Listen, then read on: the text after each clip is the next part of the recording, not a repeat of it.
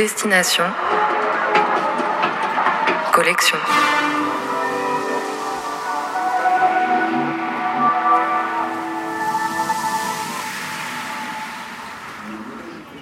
Chaque jour, au départ d'une gare parisienne, on prend le train pour visiter l'un des 23 fracs, les fonds régionaux d'art contemporain.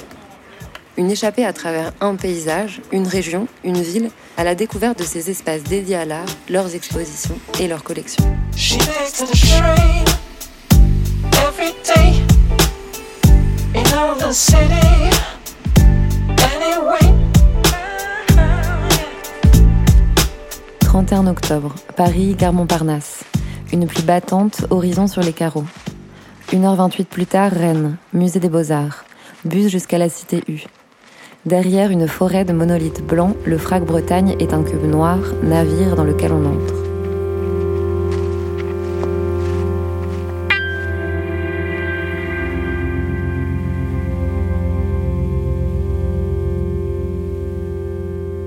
Une rencontre avec Alexis Ourion, médiateur. Le FRAC Bretagne a été créé en 1981, donc il fait partie des premiers FRAC à être créés, avant même la politique de Jacques Lang en fait, euh, qu'on a pris en cours de route.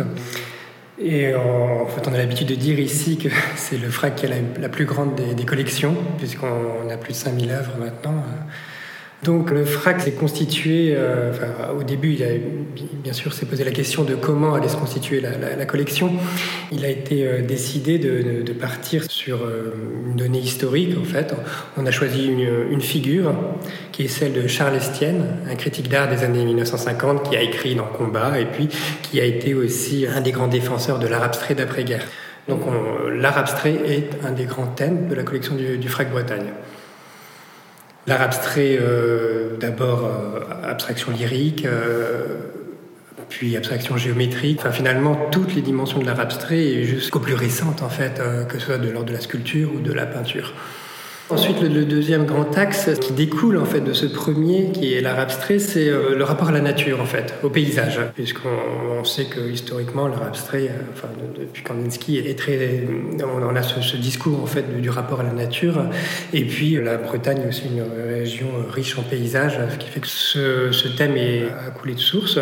Donc on a un certain nombre d'artistes euh, comme ceux du land art ou d'autres qui traitent cette question du paysage, que ce soit en photographie, en peinture, en sculpture.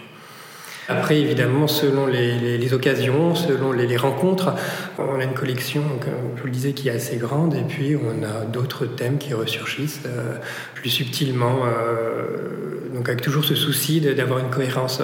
Par exemple, des artistes qui peuvent traiter la, question de la mémoire, euh, de l'archive ou de la documentation. Donc la, question de la mémoire et du, souci de l'écriture de l'histoire, qu'elle soit personnelle ou générale, est aussi un des grands axes. Si on regarde un peu la, forme architecturale de ce bâtiment, on imagine aussi peut-être une forme abstraite dans un paysage urbain. Euh, est-ce qu'on peut dire deux mots sur l'emplacement dans la ville de ce frac On est près de l'université, il me semble.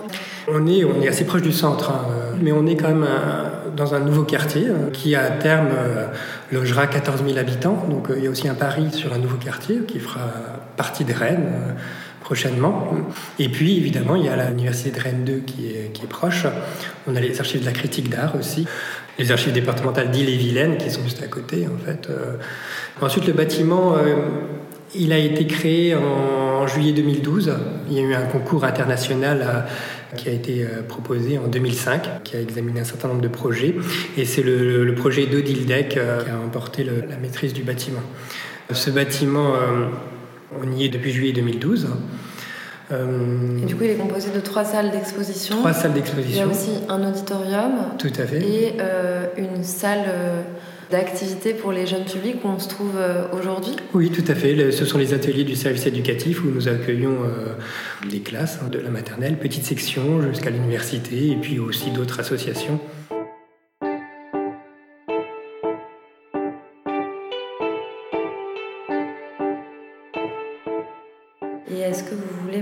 Parler un petit peu de l'exposition de Nicolas Floch qui a lieu en ce moment, qui s'appelle Glace et qui a lieu dans la totalité finalement des trois salles de l'espace euh, du Frac Bretagne? C'était une volonté de l'artiste de proposer une exposition qui fonctionne euh, comme une globalité. Donc ces, trois salles sont disons très euh, interconnectées, on va dire. La, première salle s'appelle Les villes immergées où nous voyons une quarantaine de, petites structures en béton de couleur grise qui parsèment en fait le sol des structures euh, modulaires euh, dessinées en, plein et en creux, qui ont en réalité une, vocation documentaire d'abord, puisque ces sculptures sont en fait des récifs artificiels. Un récif artificiel, ça existe, euh, ce principe existe depuis le XVIIe siècle. On, a compris qu'en coulant un bateau, on pouvait faire venir de la vie sur ce bateau.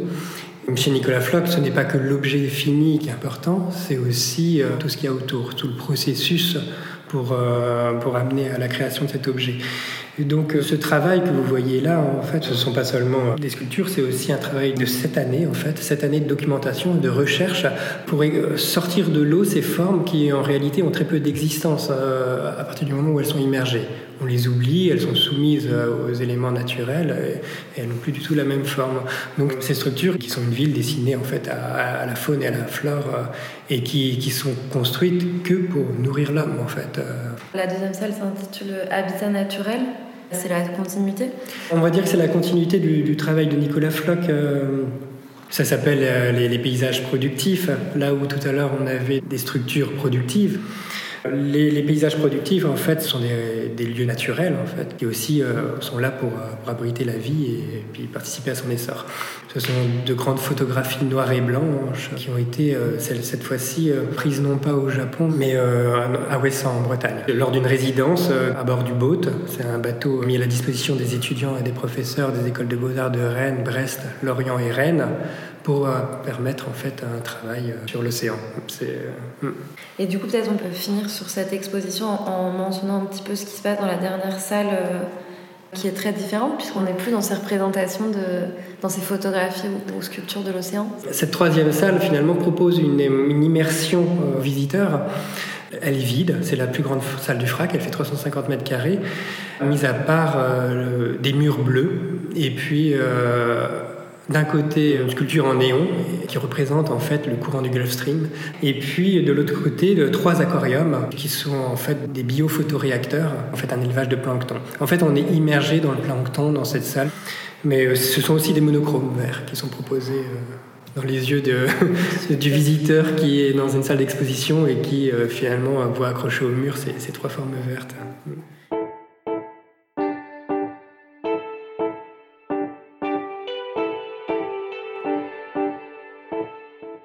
Maintenant, je vais vous demander pour terminer cet entretien de choisir une œuvre de la collection et de la décrire euh, à notre auditeur. Donc j'ai choisi en fait euh, bah, une œuvre de Nicolas Floch hein, pour pas sortir du sujet et puis parce que c'est une œuvre euh, phare de notre collection puisqu'elle a été produite lors de la Biennale d'art contemporain de Rennes en 2008. Elle s'appelle la tour pélagique. Donc il s'agit d'un filet de pêche qui est posé sur une palette, un filet de pêche hors norme puisqu'il est beaucoup plus gros qu'un. Enfin, il est démesuré par rapport à un filet de pêche classique. Un filet de pêche qui sert à la, pêche au chalutier euh, en zone pélagique. C'est pour ça que voilà, c'est un chalut pélagique en fait. Tel qu'on le voit, c'est un amas de nylon, de, câbles colorés, turquoise, de toutes les couleurs, qui fait bien 2 mètres de haut, hein, donc une masse.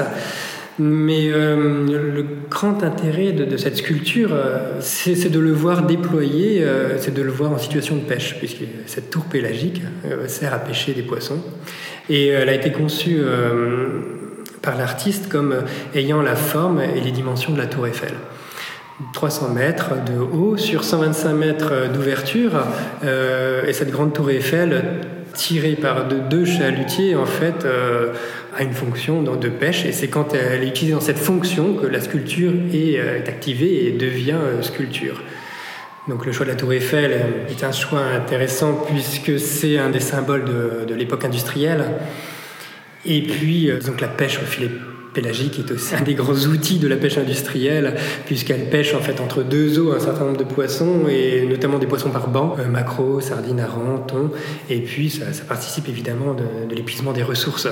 Donc euh, de mettre en parallèle ce symbole de l'époque industrielle qui est visible, qui est érigé, qui est en dur, et de, de, faire une contre-tour Eiffel qui est invisible, qui n'est visible que sous l'océan, à certains moments particuliers. Hein.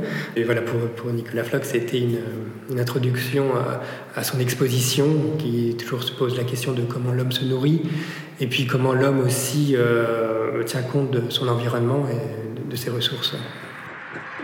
C'était Destination Collection. Un reportage de Mathilde Ayoub, création sonore de Paul Benham, montage de Benjamin Delille. Cet été, si vous passez par Rennes, vous pourrez découvrir l'exposition Déluge et Retrait d'Ivan Salomon.